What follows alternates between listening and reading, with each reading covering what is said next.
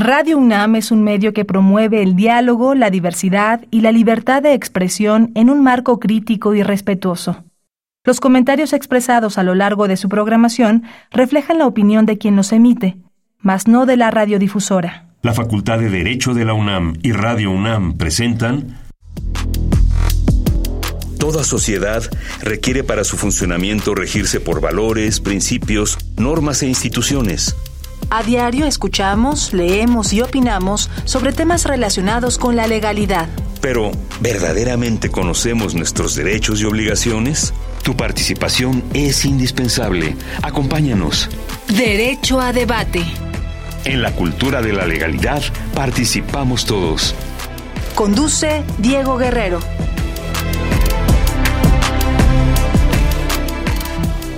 Hola, ¿qué tal? Muy buenas tardes. Bienvenidas, bienvenidos a Derecho a Debate en la cultura de la legalidad.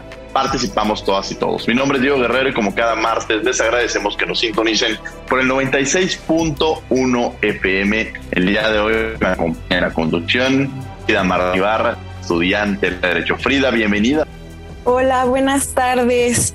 Bueno, es un gusto para mí estar aquí como invitada. Muchas gracias por la invitación, Diego, y muchas gracias a, los invitados y al público que tiene a bien sintonizarnos el día de hoy. Exactamente, Frida, hoy vamos a hablar sobre la argumentación constitucional. ¿Qué sabes sobre este tema? Sí, Diego, mira, bien sabemos que la constitución es el ordenamiento máximo que existe en nuestro país Derivado de esto, el doctor Ignacio Burgoa Orihuela, que es un gran fue un gran constitucionalista, eh, orgullo de la UNAM, definía a la constitución de la siguiente manera. La constitución es el ordenamiento fundamental y supremo del Estado que establece la forma de gobierno, crea y estructura sus órganos primarios, proclama los principios políticos y socioeconómicos sobre los que se basa la organización y los fines estatales, regula sustantivamente y controla adjetivamente el poder público del Estado en beneficio de los gobernados.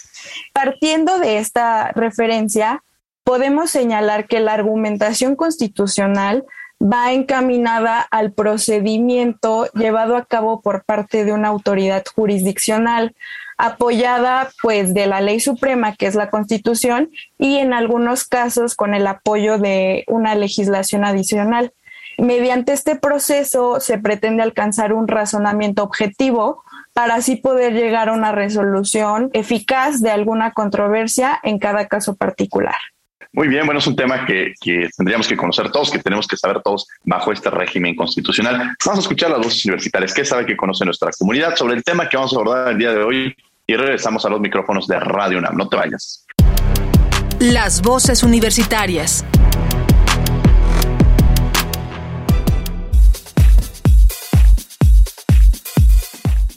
¿Sabes para qué sirve conocer la Constitución Política de México?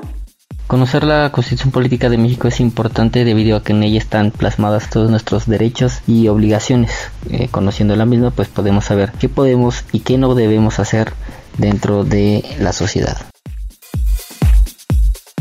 Conocer la Constitución Política de México considero que es importante porque así tienes el conocimiento acerca sobre tus derechos y pero no solamente tus derechos sino también tus obligaciones como ciudadano, como poblador de este país, como el derecho a la educación, en, los derechos laborales que uno tiene, los derechos en, en el territorio, bueno, al territorio, pero también puede servir como mecanismo de defensa ante ataques.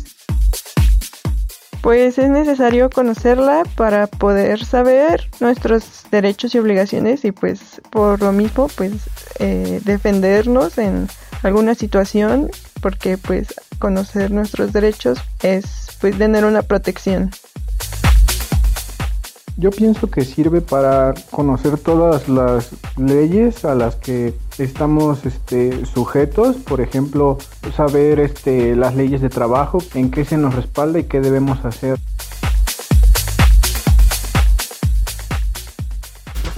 Síguenos en Instagram, Facebook y Twitter como Derecho a Debate. Bien, estas fueron las voces universitarias. Estás en Radio UNAM 96.1 FM en Derecho a Debate. El día de hoy me acompaña en la conducción este, la estudiante Frida. Frida, ¿quiénes son nuestros invitados? En primer lugar, tenemos al doctor Juan Manuel Romero, que es profesor de la División de Estudios de Posgrado de la Facultad de Derecho.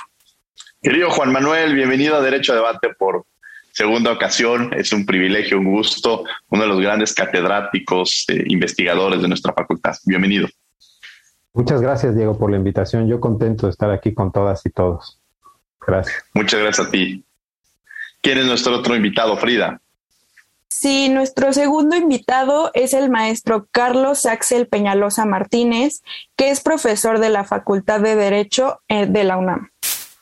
Querido Carlos, bienvenido a Derecho a Debate. Es un gusto tenerte aquí, compañero, colega, amigo, que incluso impartimos la, la, misma materia de sistemas jurídicos y otras tantas. Entonces, qué gusto tenerte aquí, querido Carlos. Un gusto y reitero mi agradecimiento hacia tu invitación a tu programa. Al contrario, mi querido Carlos, quiero entrar a este tema de la argumentación jurídica y me, me, ha tocado a mí en mi experiencia en la División de Educación Continua. Muchas instituciones dicen, ¿sabes qué? Estamos especializados en materia electoral, estamos especializados en ambiental, pero eh, uno de los, de los rasgos que de pronto eh, pueden llegar a tener dificultades es el tema de la argumentación. ¿Por qué es importante hablar de la argumentación eh, en términos generales y sobre todo en términos de la, de la Constitución, mi querido Juan Manuel Romero? Muchas gracias, Diego, por la pregunta interesante.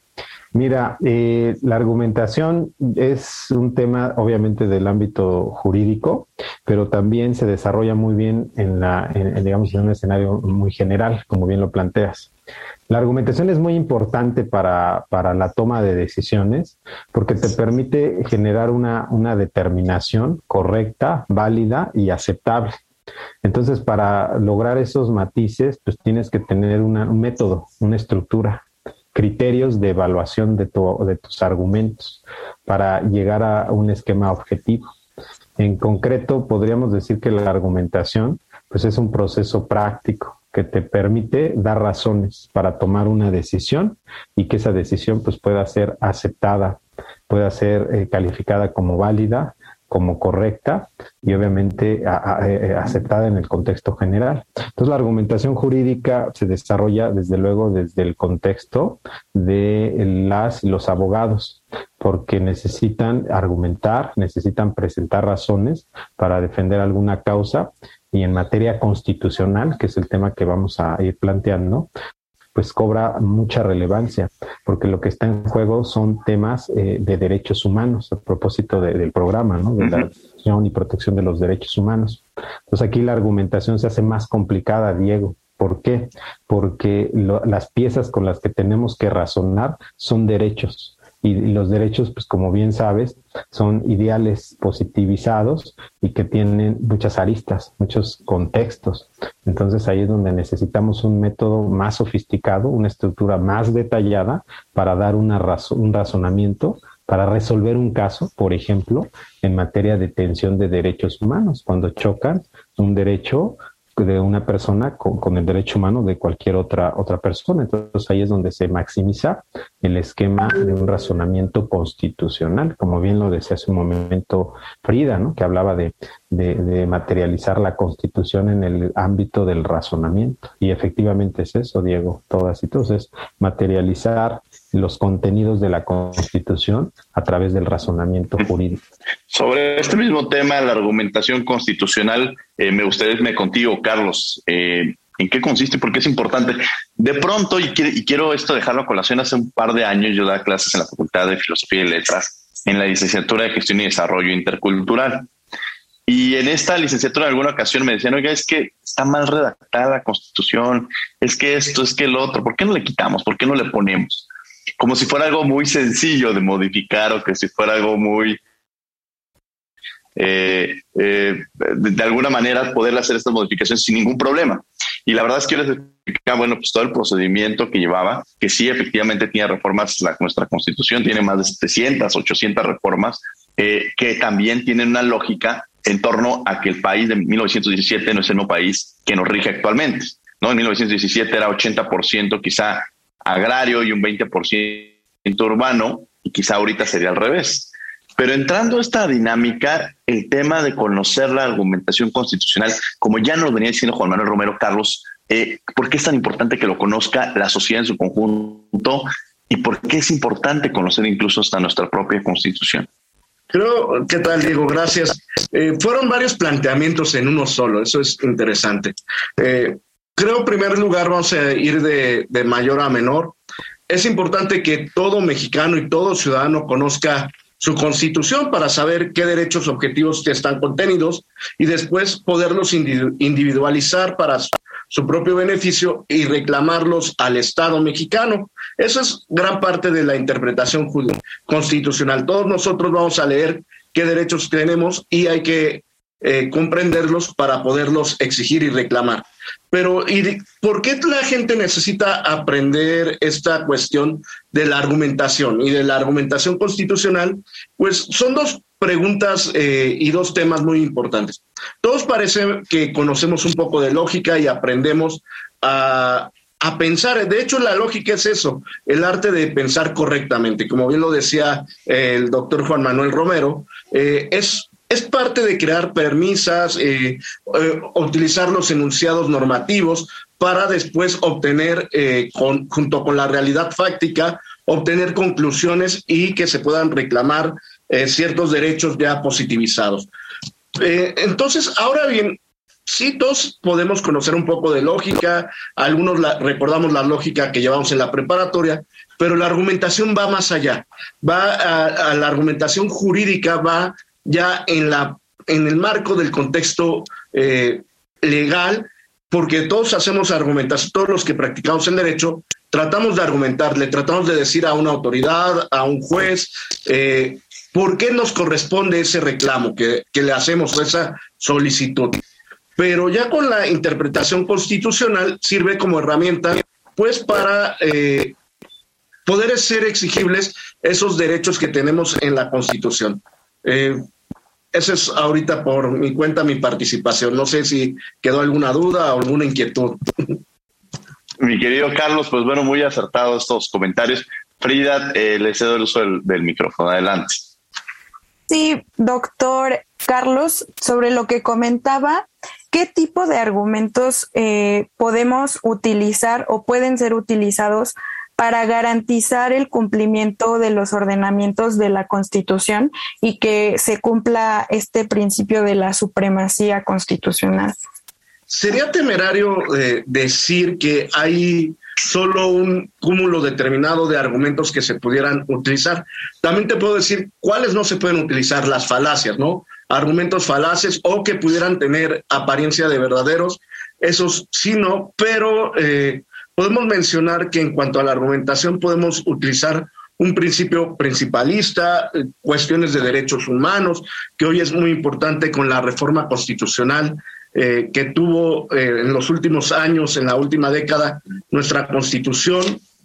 nos ayudaría mucho a comprender cómo se logra la utilización de una argumentación en torno a la constitución. Adelante, Frida, seguimos contigo para una pregunta a Juan Manuel Romero. Sí, muchas gracias. Eh, doctor Juan Manuel Romero, eh, ¿nos podría mencionar algún caso práctico que haya sido trascendental en donde podamos notar este esta argumentación constitucional ya en la práctica? Por supuesto, Frida, muchas gracias por la pregunta. Mira, hay varios asuntos emblemáticos que ha resuelto la Corte Mexicana, la Suprema Corte de Justicia de la Nación, y uno muy conocido en el contexto social fue el amparo en revisión de 237-214, que resolvió la Corte eh, y que tiene que ver con el uso recreativo lúdico de la marihuana. Entonces ahí la Corte Mexicana argumentó bajo esquemas constitucionales. ¿Por qué? Porque utilizó una metodología que solamente se aplica en casos constitucionales, cuando hay una tensión de derechos humanos. En el caso específico, si, ustedes lo recuerdan, eh, pues se trataba de unas personas que señalaban que, que se les había vulnerado su derecho de libre desarrollo de la personalidad reconocido por interpretación constitucional en el artículo primero de la Constitución eh, al negarles la autorización por parte de una autoridad que era eh, COFEPRIS para fumar marihuana para efectos recreativos. Entonces aludían a una afectación a ese derecho humano. Entonces, esa, auto, esa negación de, la autorización por parte de la COFEPRIS se sustentaba en la protección a la salud y el orden público, que eran los otros derechos que jugaban en sentido contrario, en donde se encontraba la atención. Entonces, la Corte, analizando el, el, caso, determinó que la mejor forma de resolverlo era a través de un método de proporcionalidad en sentido amplio. Y aplicó el método de este autor alemán, Robert Alexi, que es un método muy utilizado a nivel global para argumentar desde el contexto constitucional. Entonces ahí determinó la Corte a través de, la, de, aplicar el método, que tiene varios, varios elementos, eh, y determinó que debería prevalecer el libre desarrollo de la personalidad de los eh, peticionarios de la acción de amparo y obviamente calificó de inconstitucional la prohibición genérica para eh, fumar marihuana para efectos recreativos. Entonces se, se, revocó la sentencia que un juez de distrito les había negado y obviamente se concedió el amparo para efecto de que pudieran transportar, cosechar, cultivar y obviamente eh, fumar marihuana para efectos recreativos estableciendo principios y parámetros que muy conocidos, ¿no? que no lo hicieran frente a niños, que hubiera programas sociales para evitar adicciones, que no pudieran manejar este, o conducir algún vehículo después de consumir esta sustancia y demás, ¿no? La Corte hizo una interpretación y una argumentación constitucional interesante y aplicó este método de Robert Alexi y es un muy buen ejemplo. Hay otros más, ¿no? El matrimonio igualitario también ha tenido varias sentencias la Corte mexicana y otros tribunales del mundo, también Colombia en el caso de muerte digna o eutanasia, también se ha pronunciado bajo esquemas de interpretación y argumentación constitucional y ha resuelto colisiones de derechos o tensiones entre derechos humanos. Entonces, Frida, esta es la, lo, donde podemos ver en su máxima expresión a la argumentación constitucional, cuando las juezas y los jueces de una Corte Suprema, una Corte Constitucional, de ahí viene el nombre de argumentación constitucional y además de la referencia a los derechos humanos reconocidos pues, en un parámetro de, control de regularidad constitucional, este, cuando los, los tribunales, las juezas y los jueces eh, identifican un método más sofisticado para resolver estos problemas emblemáticos, en donde no hablamos de reglas, ¿no? de eh, un incumplimiento de un contrato o de, una pena convencional o de no cumpliste una disposición administrativa, ¿no? donde te aplican una argumentación pues más, digamos, básica, ¿no? logística, por decirlo de manera clara. Y la argumentación constitucional pues es más amplia. Entonces sería un buen ejemplo, el amparo en revisión 237-214, en donde la Corte se pronunció por el uso recreativo de la marihuana. Carlos, aprovechando esta pregunta interesante que nos hace Frida, me gustaría retomarla también contigo, algún caso práctico en el que pudiéramos conocer la argumentación este, constitucional. Eh, pues sí, también el doctor Juan Manuel hizo gala de, el uso recreativo de la marihuana y también la muerte digna, ¿no? Esto es algo en la que también uso derecho comparado para ver sentencias. La Corte, nuestra Corte Constitucional, eh, utiliza el derecho comparado, una materia que sé que te gusta mucho que, que impartes, eh, para comparar las resoluciones en otras latitudes y después determinar, bueno, hasta qué momento podemos tener una eutanasia o una muerte digna.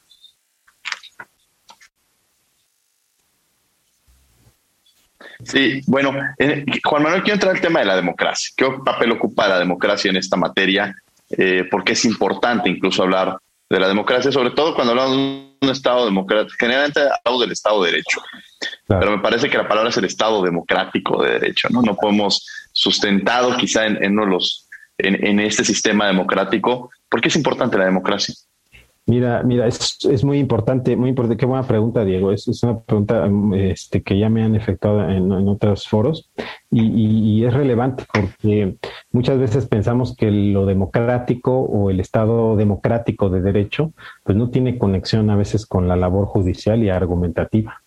Pero no es así, no es así. La democracia no solamente es una democracia formal, como se conoce, ¿no? Acudir a las urnas y votar y elegir a, ciertos candidatos para algún puesto electivo, sino más bien la democracia tiene también un esquema eh, material o sustancial. Ya lo han dicho varios autores este, eh, cuando hablan de la democracia sustancial. Entonces, los jueces y las juezas, eh, al momento de decidir un caso, como en México los jueces y las juezas no se eligen bajo procesos selectivos, sino bajo un procedimiento, este, obviamente de, carrera, una carrera judicial, muy técnico, tienen que demostrar sus conocimientos, pasar exámenes y demás.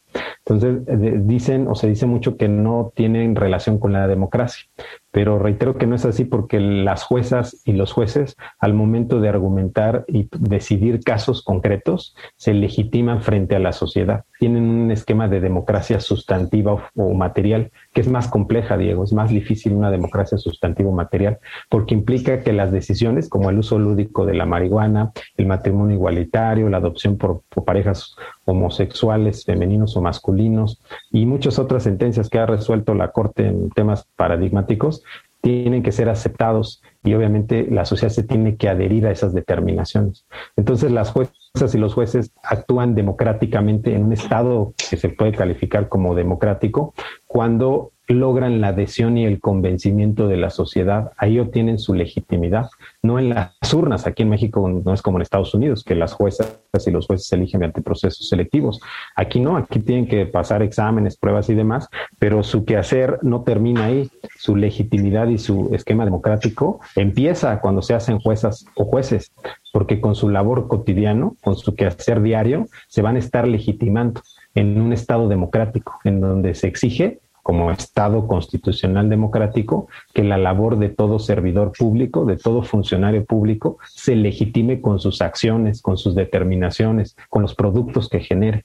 Entonces es muy interesante, y ya lo ha dicho autores italianos como Ferraioli, que la democracia sustancial, y en México también Jaime Cárdenas, eh, de jurídicas, que la democracia sustancial es más complicada, Diego, que la formal. La formal es, pues ya me eligieron ya puedo trabajar y si les parece bien está bien, si no, no importa, yo ya fui elegido democráticamente, salvo cuando hay pues el tema ahora de revocación de mandato, que es muy, muy, muy conocido, ¿no?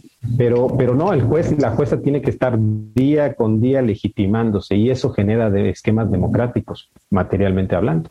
Y eso genera consolidar un Estado constitucional democrático, en donde la labor no termina con la designación simple, ordinaria, formal, sino que con el trabajo cotidiano, diario, el quehacer del día a día, es donde vas obteniendo mayor legitimidad como jueza y juez, y es en donde ves en toda su máxima expresión, Diego, el esquema de democracia o la relación entre democracia, argumentación y Estado constitucional de derecho. Pienso que esa es una trilogía que no hay que olvidar. Sí, qué interesante este ejemplo que pones porque nos lleva también a la legitimidad del, Poder Judicial, ¿no?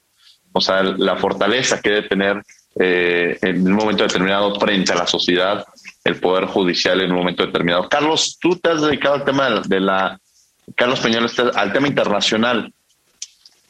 Eh, ¿Tiene relación la argumentación constitucional con el derecho internacional?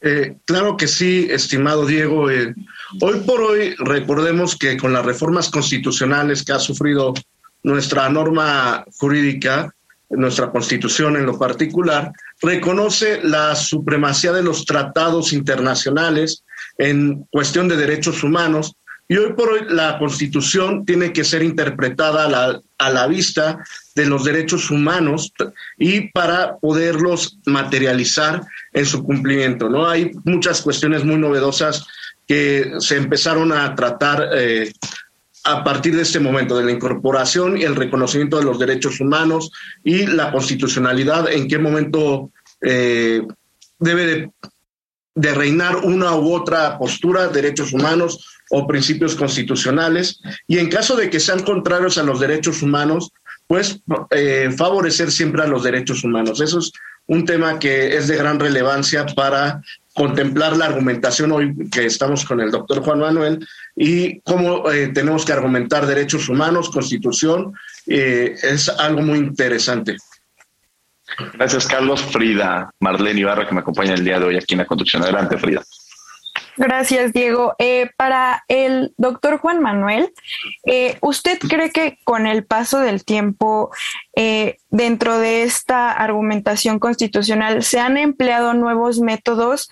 Y si es así, o si no, eh, ¿a qué nuevos métodos eh, se podrían recurrir en cuanto a este tema?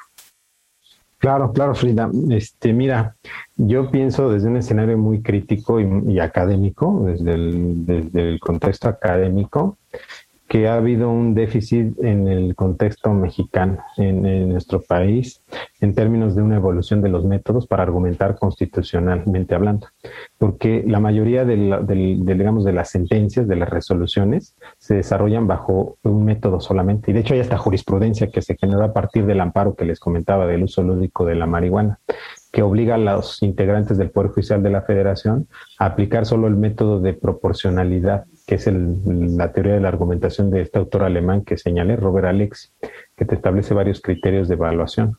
Pero, pero uh, si uno hace un análisis global, un análisis más amplio, se da uno cuenta de que existen otros, otras metodologías también igual de interesantes y apropiadas que pudiéramos aplicar para atender situaciones sobre derechos humanos, para argumentar cuando tengamos que darle un, digamos, un contenido mayor, ensanchar el contenido de un derecho humano, que de eso se trata. Cuando tú argumentas constitucionalmente hablando, estás referido, o por eso se llama constitucional, argumentación constitucional, porque tienes en mente el parámetro de regularidad constitucional, o lo que algunos denominan bloque de constitucionalidad.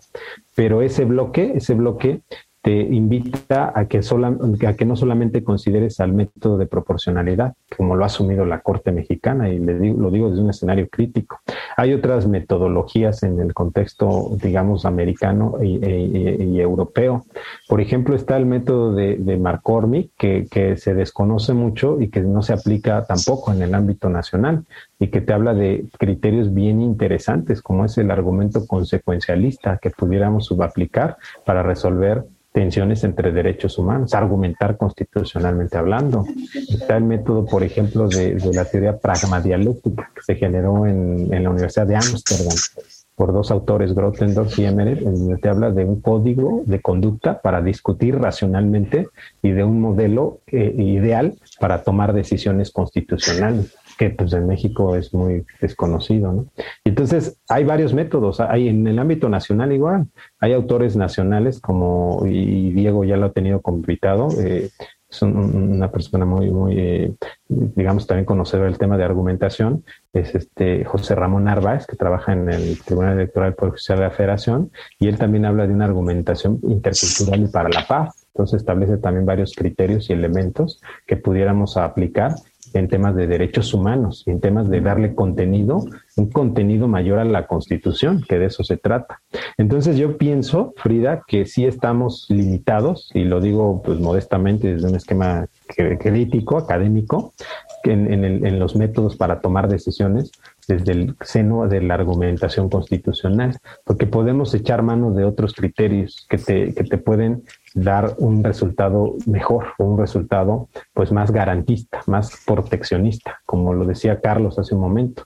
El principio pro persone e interpretación constitucional que son piezas fundamentales para, eh, digamos, ensanchar el contenido de los derechos humanos. De eso se trata, desde mi óptica, de eso se trata. Hay una constitución con lo mínimo tenemos derecho a Internet, al agua potable, a la libertad de expresión, pero eso es lo mínimo, queremos ir por más y, es una característica de los derechos humanos. Pero eso es letra muerta si no tenemos un método, una técnica para llevarlo a cabo en casos concretos.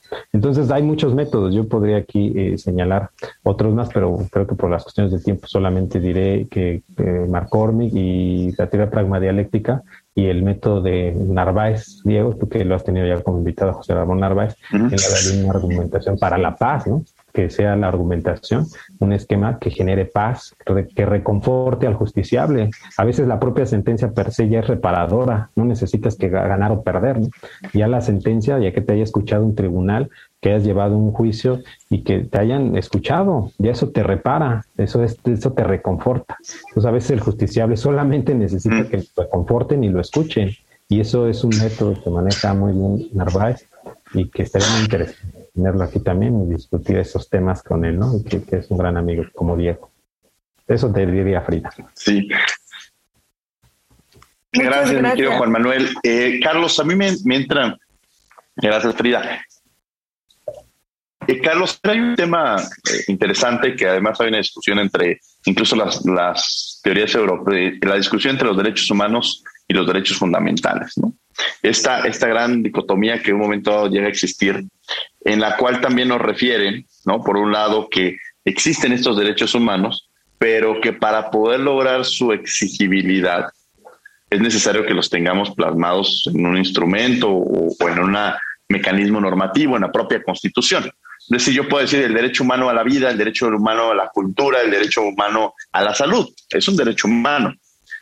Hasta ahí no, quizá no habría discusión, pero para poder exigirlos, requerir pues, que se encuentren de alguna manera positivizados en esta discusión del dios naturalismo y el dios positivismo, y que nos, y me gustaría que nos adentráramos en eso, Carlos, en esta relación entre el dios naturalismo y el dios positivismo, y la referencia también entre derechos humanos eh, y derechos fundamentales. Es todo un tema que eh, interesante. Eh, fíjense que yo creo que el derecho, y esto ya es una postura muy personal, responde a las realidades sociales, históricas, de, en un momento determinado de un pueblo, de una nación. Y entonces, por eso vemos que ciertos pueblos se cargan más hacia eh, el positivismo y el reconocimiento de derechos y dicen hay que reconocer los derechos que estén dentro de una constitución. México cayó en ese en esa, en esa postura por muchas circunstancias. Veníamos de eh, tiempos muy convulsos, una revolución social, el reconocimiento de nuevos derechos, que, y eso es algo muy interesante. Si lo vemos, México siempre ha considerado que para que algo exista jurídicamente, habrá que incorporarlo en la norma en la, en la norma constitucional de manera positiva eh, y no creo que deba de funcionar así el derecho. Podemos ver, eh, mencionabas al principio del programa, que nuestra constitución van más o menos 700 reformas, ¿no? Es algo bastante porque, como bien lo, enunciabas, eh, en 1917 éramos otro país con otra constitución demográfica, con otro entendimiento y otra cosmovisión del mundo y de nuestra realidad. Pero eh, si volteamos a ver la constitución norteamericana, otro de los grandes paradigmas constitucionales en el mundo, eh, no tienen ni siquiera una sola reforma, tienen unas cuantas enmiendas, son muy contadas, se, estudian. Y algo que a mí me gusta mucho en la constitución de los Estados Unidos, eh, parafraseo, es que dice, no porque no estén contenidos en este, en este instrumento ciertos derechos, quiere decir que los desconozcamos. Yo, yo creo que en esa postura del, de la argumentación del naturalismo será de mayor utilidad pensar que aunque no estén constituidos en una norma fundamental los derechos, eso no quiere decir que no existan o que no se dan de proteger o que no se deban de ejercer esos derechos. Por el contrario, la argumentación eh, de, derechos humanos siempre requiere de una filosofía del derecho natural. Eso es algo que deberíamos de estar repensando y estudiando hoy por hoy los, los abogados, los estudiantes de derecho, cómo argumentar desde una perspectiva del derecho natural. Como bien lo señala también, hablar, hay autores lo señala, por ejemplo, Manuel, Juan Manuel, el doctor Juan Manuel, sobre una argumentación para la paz. Eh, hay un autor, a mí me gusta mucho, Juan Iglesias, un romanista español, que dice que uno de los principios del derecho es el amor. Y si lo pensamos, se oye muy raro, ¿no? ¿Cómo, ¿Cómo pensar en el amor como un principio de derecho? Y yo creo que ya cuando lo repensamos y, y lo pensamos más a profundidades, ¿por qué respetar al otro? Por amor. ¿Por qué llevar a cabo un divorcio? Por amor por respeto al otro, por amor propio.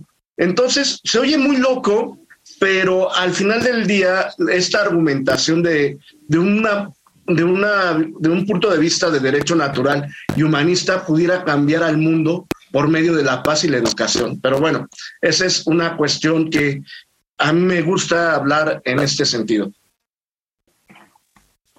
Frida, que me acompaña el día de hoy en la conducción, tienes el micrófono.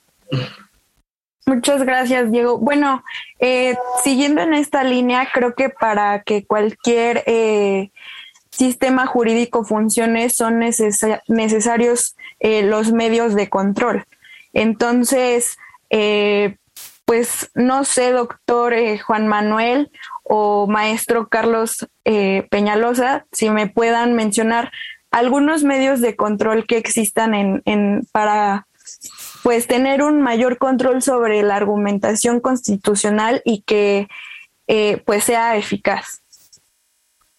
Claro, este, hay varios medios de control de la constitucionalidad que, como bien lo dices Frida, tienen como objetivo este, respetar el contenido de nuestra Constitución y en concreto los derechos humanos reconocidos en la misma, cuando haya vulneraciones o afectaciones a, los, a esos derechos. Entonces, el, medio de control de la constitucionalidad más conocido es la acción de amparo.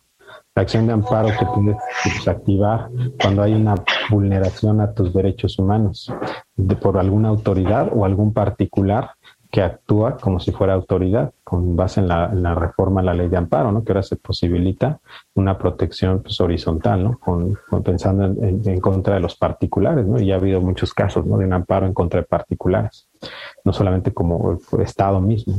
Ese sería un medio de control de la constitucionalidad muy, muy usado.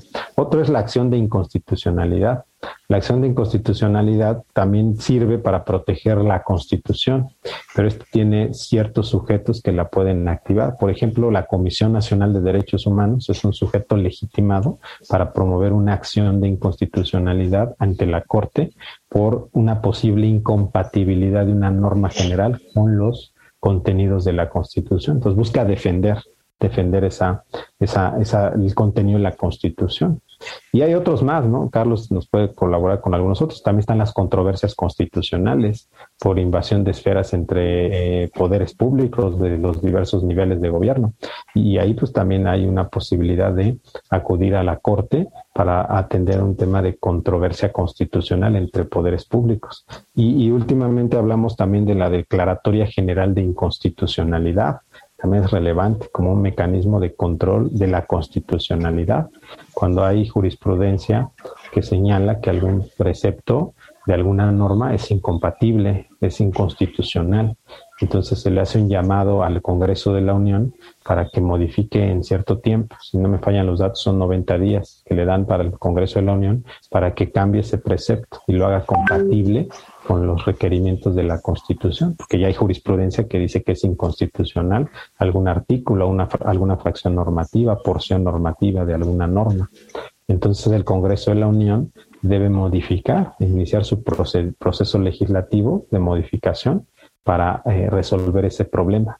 Y si no lo resuelve, como pasó en muchos casos, este, la Corte tiene la posibilidad de declarar con efectos generales la invalidez de esa porción normativa. Entonces es otra manera de proteger la Constitución como medio de control de la constitucionalidad. Ahorita me viene a la mente esos, Frida, creo que son los más importantes y los que pues vale la pena que, el auditorio, todas y todos los puedan identificar. La acción de amparo es esencial para este tipo de, temas de, defensa de la Constitución y los derechos humanos, a propósito de lo que comentaba Diego de la distinción entre derechos fundamentales y derechos humanos. Gracias, Frida. Marlene, les doy el micrófono para que sigamos esta entrevista.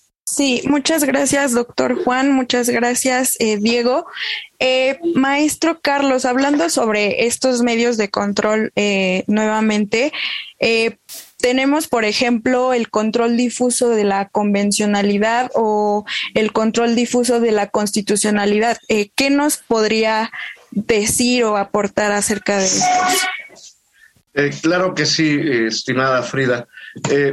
Recuerden que México tiene un control concentrado de la constitucionalidad, a diferencia de Estados Unidos, que el juez puede interpretar libremente, eh, sin ser un ministro o un alto juez de la Corte, puede interpretar y dejar de aplicar una norma si la considera contraria a la Constitución. Eh, esto ha permeado en los últimos años con las reformas humanistas de derechos humanos. Eh, el juez aquí en México no puede hacer una un control difuso constitucional, pero lo que sí puede hacer es inaplicar una norma que considere inconstitucional. Entonces, ahí es una gran libertad que ya el juez está obteniendo, pero eh, a partir de la incorporación y la argumentación de los derechos humanos, lo que sí puede hacer es un control difuso de la convencionalidad. Eh, autores como Samir Fajardo o Ferrer MacGregor ya hablan de esta posibilidad que eh, no solamente los jueces locales, sino también cualquier funcionario, cuando se percate que hay una colisión de derechos entre un derecho constitucional y un derecho humano, dejar de aplicar esa norma para preferir y aplicar un principio de derechos humanos. Entonces, yo creo que estos son buenos instrumentos en los que hoy por hoy nos complementan para el ejercicio de nuestros derechos. El control eh, difuso de la convencionalidad y la inaplicabilidad de una norma constitucional. Eso es algo que pudiéramos resaltar hoy como un instrumento para eh, garantizar nuestros derechos fundamentales. Gracias, Carlos. ¿En qué otros espacios, Juan Manuel, podemos ver la argumentación constitucional? Ya nos has puesto ejemplos, por ejemplo, eh, hablando del paga la redundancia del Poder Judicial, pero quizá también el Poder Legislativo. Eh, ¿En qué otros eh, escenarios podríamos detectar la argumentación constitucional y que a veces no logramos verla de esa manera? Y para que quizá quienes nos están escuchando también digan, ah, mira, no lo había visto desde, esa, desde esta óptica o desde este espacio, y por qué también la ciudadanía debe conocer no solamente los abogados, sobre temas de argumentación constitucional. Sí, sí, claro, por supuesto.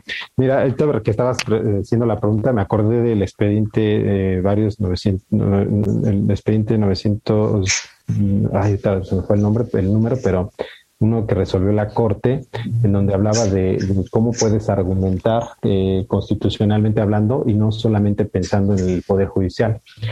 912-2010, expediente varios, 912-2010 disculpas, eh, con tanta nomenclatura, 912-2010. Entonces, en este expediente, la Suprema Corte hace una, una representación de cómo todas las autoridades tienen la obligación de aplicar algún tipo de control. Y más que control, un, un esquema de argumentación constitucional. Les pongo el caso específico de las autoridades administrativas. Las autoridades administrativas obviamente no pueden dejar de aplicar una norma. Por ejemplo, la UNAM, si va uno a hacer un trámite a la UNAM, tú no puedes llegar y, decir, ¿no? Oye, pues esta norma de la UNAM es o de cualquier otra institución, el IMSS, el ISTE, ¿no? Es inconstitucional. Aplícame convencionalidad. Inaplícamela, inaplícamela para el caso específico. Las autoridades administrativas los que no son juezas y jueces tienen la obligación por el principio de legalidad de aplicar su normativa. Lo que sí pueden hacer, y ahí es donde se activaría el mecanismo de una argumentación maximalista constitucional, es aplicar una interpretación o aplicar el principio pro persona. ¿Qué quiere decir esto? Que puede la autoridad administrativa, bajo un escenario de argumentación constitucional, cuando tenga tres o cuatro disposiciones que aplicar, elegir la que más beneficie a la persona, al solicitante de algún trámite.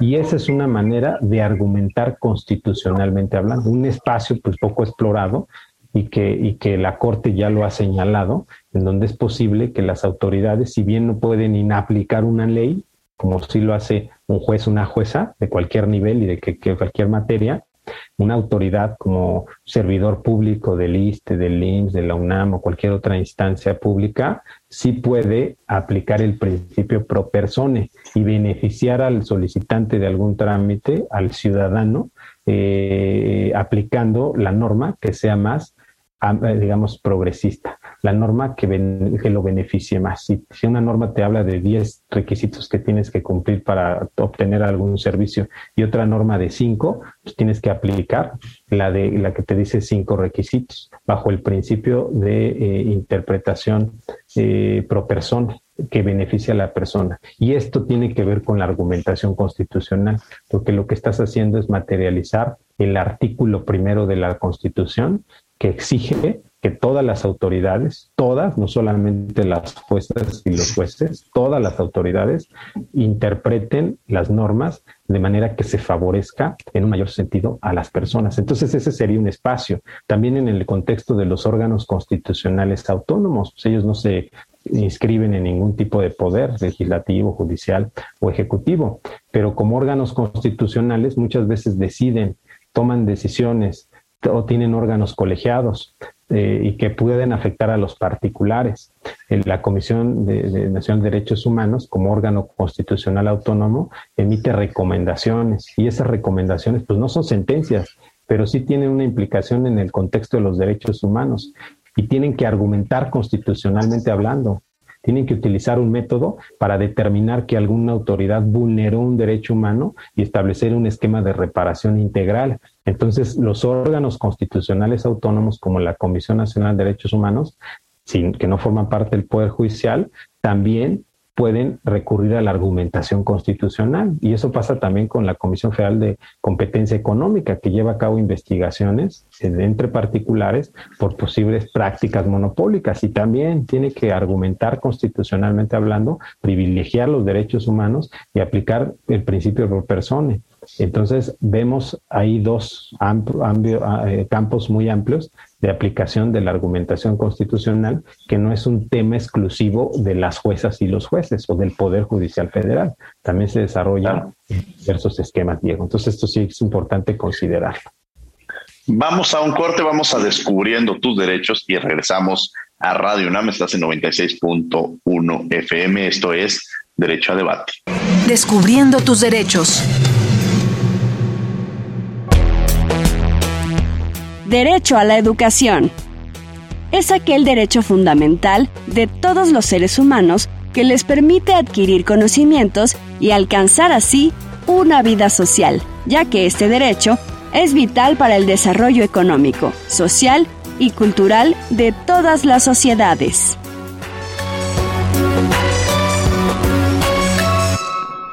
Escuchas Derecho a Debate. La última y nos vamos. Bien, estos fueron Descubriendo tus Derechos. Estás de regreso en Derecho a Debate. Estás en Radio UNAM 96.1 FM. La última nos vamos, la última nos vamos. Empezamos con Juan Manuel Romero. Muchas gracias, Diego. Pues para concluir, yo pienso que, que el tema de argumentación constitucional, voy a retomar ese punto, el tema de argumentación constitucional es fundamental no solamente para el Poder Judicial, sino también para toda la sociedad, porque la sociedad es la que se va a beneficiar de esquemas argumentativos correctos, adecuados y, sofisticados, más desarrollados. Entonces, eh, hay que, hay que señalarlo. La argumentación constitucional no es un tema de especialistas y de abogadas y abogados y que pues, no tiene implicación directa en la sociedad. Por supuesto, que tiene una implicación directa. Y se va a ver en las sentencias que sean maximalistas, que generen un esquema más garantista y más protector. Entonces, necesitamos que estudiar, necesitamos seguir profundizando en el tema de argumentación constitucional en, aras de, tener mejores eh, sentencias, mejores resoluciones, no solamente el Poder Judicial, sino también de autoridades de los diversas, de diversos eh, poderes, de diversos eh, esquemas, materias, y eso es algo que no hay que perder de vista. La sociedad tiene que acercarse más a las autoridades y una manera de acercarse y de legitimar esas autoridades, reconocerlas, es a través de, de sus decisiones. Entonces ahí vemos el punto medular de la argumentación constitucional que es para la ciudadanía, para los justiciables y para la sociedad en su conjunto. No es un tema exclusivo ni un adorno intelectual de las determinaciones públicas, sino es un tema que va a repercutir en una mejor forma de vida de cada una de las personas. Entonces yo cerraría con esa idea de que lo vean como una necesidad para las personas y no como un adorno intelectual, académico de ciertos grupos para adornar sus determinaciones. Eso es incorrecto. Es un tema que tiene que verse en el día a día en sentencias más humanistas, más proteccionistas y más este, que te reconforten como justiciable y como sociedad. Con eso terminaría mi intervención. Yo pienso que es un... Gracias, Juan Manuel Romero. Muchas gracias, Carlos Peñalosa. A la última nos vamos. Claro que sí, eh, coincido completamente con los con las conclusiones del doctor Juan Manuel Romero. Yo más quisiera eh, invitar a la ciudadanía, a la comunidad, eh, como bien lo dijo, la argumentación no es un tema solo de especialistas, sino es un tema que nos involucra a todos, como lo es el derecho, y habría que aprender un poco más de filosofía para argumentar con mayor contenido y poder potencializar nuestros derechos, que las sentencias eh, y el uso de nuestros derechos nos protejan aún más por medio de argumentos sólidos y concretos. Entonces, es una invitación a que todo mundo se involucre al estudio de su norma constitucional, a que la conozcan y que reconozcan y la puedan ir ejerciendo cada vez más para tener una ciudadanía y una, y una democracia más participativa. Por mi parte sería cuánto. Gracias, mi querido Carlos Peñalosa. La última y nos vamos, Frida, con algo con lo que quieras cerrar. Sí, claro. Bueno, pues a manera de conclusión, y como bien ya lo comentaron el doctor Juan Manuel y el maestro Carlos Peñalosa, eh, la argumentación constitucional es un tema de gran importancia para el sistema jurídico mexicano, pero sobre todo para, para nosotros los ciudadanos. Y asimismo, pues tenemos que recordar que la, que la argumentación eh, siempre va a tomar en cuenta ciertos medios de control, como los vimos, que puede ser el control difuso de la convencionalidad o el control difuso de la constitucionalidad, para que estos eh, logren un correcto funcionamiento en este ejercicio de razonamiento y de argumentación eh, pues por parte de los jueces y aunado a que siempre vamos a se va a velar por el principio de supremacía constitucional y se van a anteponer los principios y valores eh, pues contenidos en nuestra carta magna eso sería todo muchas gracias Gracias, Frida, por haber estado con nosotros. Eh, gracias, Juan Manuel Romero, doctor Juan Manuel Romero, por haber estado con nosotros. Maestro Carlos Peñalosa, muchas, muchas, gracias. Y gracias a ustedes por haber estado con nosotros en una emisión más de Derecho a Debate. Los invitamos a que todos los miércoles no dejen de vernos en Cultura al Derecho por el canal 22, el canal Cultico, a las siete y media de la mañana y a las 5 de la tarde.